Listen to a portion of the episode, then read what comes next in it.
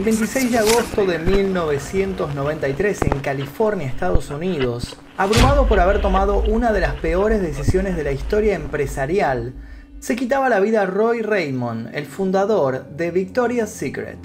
Roy Raymond había nacido el 15 de abril de 1947 en Connecticut, en el seno de una familia de clase media que lo hizo tener una infancia sin ninguna necesidad, con un talento natural para los negocios. Cuando egresó de la Universidad Tufts, realizó un posgrado con orientación empresarial en Stanford, del que egresó con honores. Su primer trabajo fue como empleado de marketing en la empresa Bix.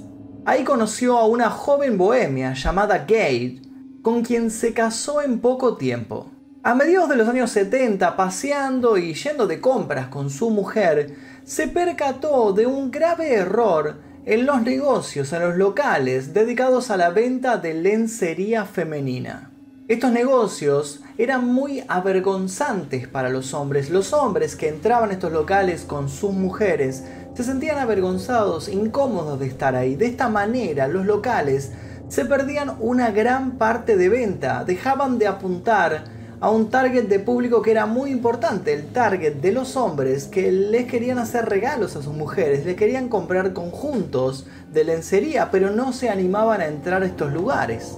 En solo un par de meses tenía el proyecto comercial listo. Primero pidió un préstamo bancario de 40 mil dólares y luego fue a pedir también ayuda a su familia, a sus amigos y logró reunir otros 40 mil dólares.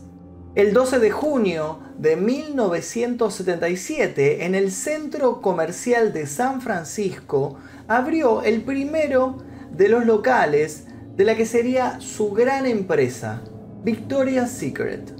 Allí dentro tenía un sector con unos sillones muy cómodos y con revistas para hombres que obviamente estaban destinadas a ser leídas por los maridos que acompañaban a sus mujeres a hacer las compras. Además, la ropa interior no estaba colgada de perchas, sino que estaba guardada dentro de cajones para que los hombres pudieran revolver y revisar sin sentir vergüenza. De hecho, reemplazó los percheros por cuadros con profundidad y puso otras innovaciones estéticas.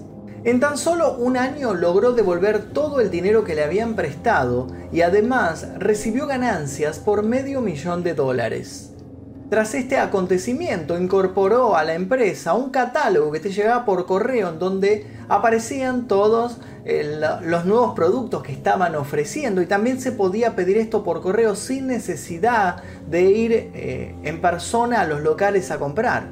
Y le fue tan bien con todo este negocio que decidió abrir tres locales más. En el año 1982 tenía seis tiendas con una facturación anual de 6 millones de dólares. Ese año tenía un nuevo y ambicioso plan de expansión que incluía zapatos, perfumes, carteras y también accesorios de moda. Pero una simple reunión de negocios le cambió completamente la vida. La empresa The Limited Inc. envió a Les Wexner para intentar negociar con Roy. La idea era obviamente asociarse o por lo menos lograr conseguir una franquicia. En una reacción inexplicable, Roy le ofreció comprar toda la empresa por solamente 4 millones de dólares. Su explicación tiempo después fue que le era imposible congeniar, ponerse de acuerdo con las ideas del ex Wexner, que no podían compartir las ideas creativas, así que decidió cederle todo el control. Roy en ese momento creyó que era infalible para los negocios y que podía encontrar otra oportunidad similar en otro rubro. Les Wexner, por su parte, no creyó que la oferta fuera real hasta que le ofrecieron el contrato y hasta que firmó por fin este contrato, y aún así le parecía sumamente extraño lo que había sucedido. La cuestión es que el trato se cerró y Victoria's Secret comenzó a formar parte de The Limited Inc., con el mismo proyecto elaborado por Raymond, Victoria's Secret, ahora con otro dueño, se convirtió en una de las empresas más cotizadas de los Estados Unidos. Hoy tiene una valuación de 14 billones de dólares. Raymond, por su parte, decidió seguir probando suerte en otros negocios luego de haberse dado cuenta de que cometió un grave error vendiendo esta empresa que prometía un montón de ganancias en el futuro por tan solo 4 millones de dólares. Fue entonces que fundó My Child's Destiny, una empresa dedicada a la venta de ropa para recién nacidos, pero en menos de un año entró en bancarrota. Continuó intentando probar suerte en otro negocio en el cual invirtió 650 mil dólares, pero nunca lo llevó a cabo. Los fracasos se sucedían uno tras otro, y ya sin su fortuna inicial, consiguió los últimos dólares vendiendo todos sus autos e hipotecando su propia casa. Todo fue invertido en una librería para niños que en tan solo seis meses debió cerrar comenzó a trabajar en una empresa que fabricaba pelucas para mujeres que eran víctimas del cáncer, pero esto tampoco funcionó. A principios del año 1993, su esposa lo abandonó. Apenas subsistía reparando computadoras, pero para ese momento ya estaba sumido en una profunda depresión. A pesar de que a lo largo de su vida había sido un excelente hombre de negocios con una mente brillante, la mala suerte lo acompañó atribuyéndole numerosos contratiempos que le produjeron fracasar en todos sus negocios. Siempre había sido fuerte y valiente, pues nunca se rendía y siempre intentaba de vuelta.